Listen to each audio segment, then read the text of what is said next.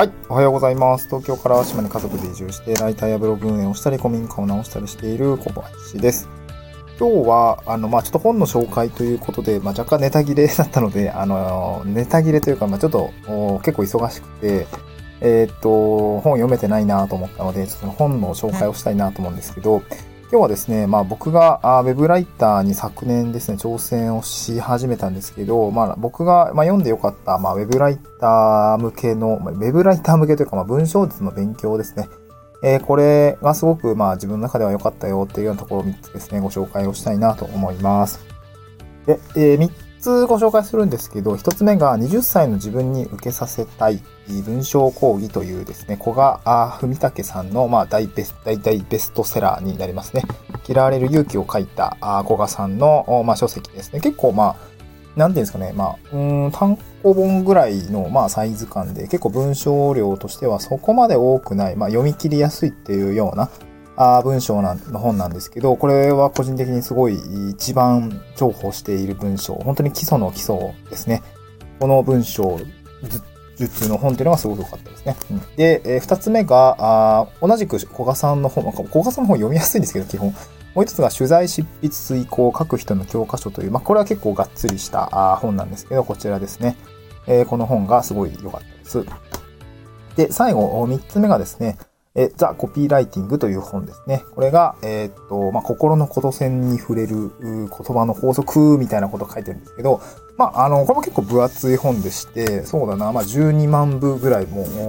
えー、言っている本です。まあ、昔から、まあ、よく読まれている本ですね。広告の父、デビッド・オグルビーさんですが、ですね、が、文章で学ぶ4つの原則ということで、あの、帯にも書いてますけども、この本がすごく良かったという話でございます。まあ、今日は、その、まあ、どういう内容が良かったのかみたいなところをですね、えーまあ、簡単に解説をして、まあ、うん、まあ、なんか、これ聞いてる人が に求められてることなのかちょっとわかんないですけど、まあ、ウェブライターというお仕事ですね。まあ、移住後の仕事の一つにしていこうと思って今挑戦をしているところになっているので、まあ、なんかそんなね、えー興味がある方は参考にしていただけたらいいのかなと思っています。はい。じゃあ、一つ目なんですけど、20歳の自分に受けさせたい文章講義ですね。これ、古賀さんの方のどこが良かったのかっていうところですね。うん。えーっと、まず、まあ、僕、初心者の時って、あの、文章を考える、なんか文章が、すごい得意だったかって言われると全然そんなことはなくて、あの、ずっとスポーツしてたんですよね。ずっとバスケットボールを10歳ぐらいからやっていて、結構もうバスケバカみたいな感じで大学までずっとやってたんですけど、まあ、なので全く本読んでませんでした。図書館に行った記憶もないし、ね、あの、今でこそこうやってビジネス書だったり文章術の本を読むようになったんですけど、あの、全く読んでなかったんですよね。だから文章ってそんなね、身近なものではなかったんだけれども、あの、副業とか、あの、まあ何か仕事をなんか作ろうと思った時に、まあ日本、あの、日本語だったらできるぞみたいな、また、ちょっと違うんだけどね。まあ、というのもその、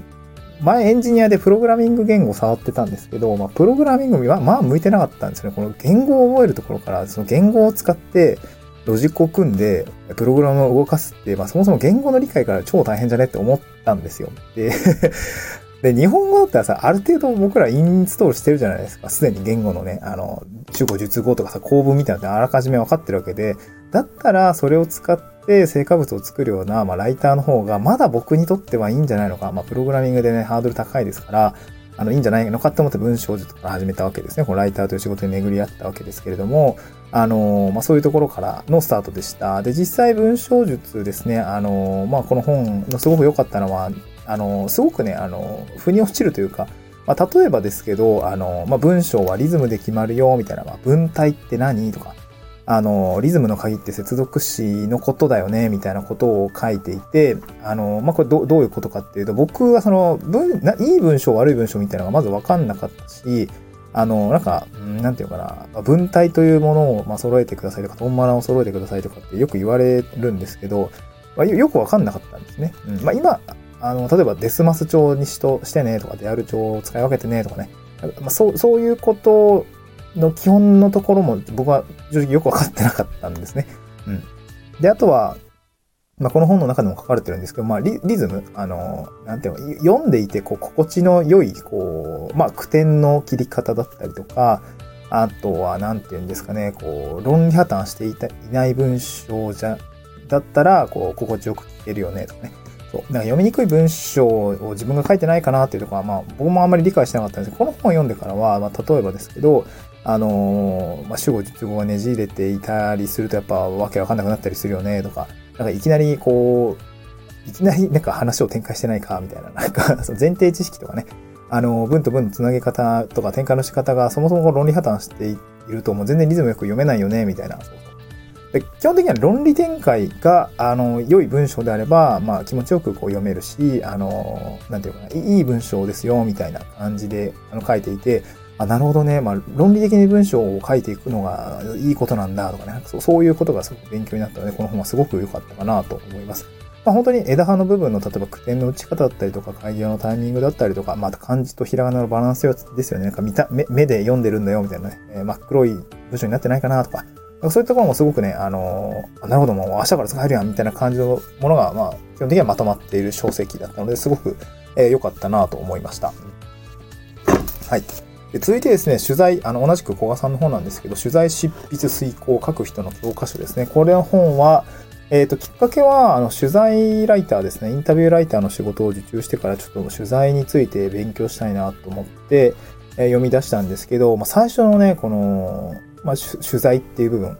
のところも非常に良かったんですけど、執筆っていう部分もすごく良くて、あの、まあ、ちょっと今回はインタビューライターの仕事を取ったので、なんていうの、あの、取材というもの、なんていうかな、えー、についてちょっと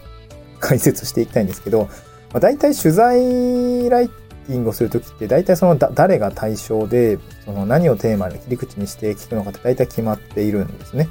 で、まあそれをどのような切り口で語ってもらうのかみたいなところがすごく、なんて言うんでしょう。うん、まあ決め、決めてやらないと結構グダグダになっちゃうんですけど、まあ、今回その取材ライターをやるにあたって僕取材の経験そんななかった、そんなってかもうほぼなかったので、ちょっと緊張してたんですけど、あの、この、この本を読んで、まあ、取材ってどういうことをすればいいのかとか、その原稿に落とすときに何が必要なのかみたいな、なんかそういうことがすごく勉強になりました。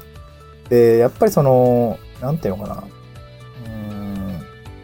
取材とかが、まあ、取材も、これ、えっ、ー、と、この中で書かれてたと思うんですけど、あの、自分の中でこう、構成を作ったりとか、まあ、自分の中でブログを書くとかであってもそうなんですけど、基本的にはそう、まあ、自分自身に取材をして、あの、テーマを切ったりとか、あの、まあ、どういう切り口、立ち位置で書けるのか、文章が書けるのか、みたいなことを、まあ、なんていうか、もう言語化していくみたいなことも、まあ、取材だよね、みたいなことを書いていたかなと思うんですけど、そういうのがすごく腑に落ちたという感じですね。なんかそういうところが、なんていうのかな。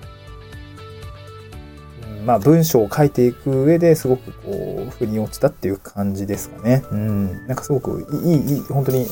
なんか全然出てこないんだけど めっちゃね、あの、なんか言いたいことが多すぎて、こうまとまらないぐらい、すごくいい本ですね。まあちょっと分厚いんですけど、すごく良かったかなと思いますね。うん、で、えー、っと、ザ・コピーライティングですね。これはもう、ずっと読まれてる本なんですけど、なんていうのかな、結構その広告に近い、まあ、広告に関する、まあ、セールスライティングだったりとか、まあ、そういうものに近い文章術なのかなと思います。まあ、僕的にはそういう、なんか見出しを考えたりとか、うーん、まあ、あまり LP を書く機会はそんなないんですけど、やっぱタイトルを考えたりとか、見出しですよね。そういったものを入れたりとかするときの言葉の使い方みたいなものにすごくこう、なんて言うんだろう。ためになってるというか、あとなんか事例のこう書き方、なんかエピソードシーンみたいなところの書き方とかも、なんか最初はこう、なんかこう、なんか、まあ、なんか興味を引くような言葉から入っていきましょうね、みたいな感じの、だったりとか、あとまあ、見出しの付け方だったりね。なんかそういうことが、まあ、これ結構レイアウト、広告なので、広告のレイアウトがどうなってるかとか、そういう、なんて言うんだろうな、事例集みたいなのが結構たくさん書いているので、すごく、まあ、なんか事例ベースで勉強できる本なので、すごく良かったなと思いますね。まあ、今後はね、LP とかを書くんだったらこれ言うのって、まあ、もっとすごく活かせるのかなと思うので、まあそういうのにも挑戦したいみたいなと思うんですけど、まあ、見出しとか、あいろいろこう考えた。最近はなんかフライヤーとか作ったりとかもする機会もあったりするので、あの、反則のイベントだったりとか、まあ、そういったものでにもちょっと活かしていけるかなっていう感じですね。あの、医療政策代行とかも結構やったりしているので、そこに活かせそうかなっていう感じはしています。まだまだ色々あるので、まあ、こういう書籍、すごく良かったなというご紹介でございました。はい。なんか参考になれば幸いです。また次回の収録でお会いしましょう。バイバイ。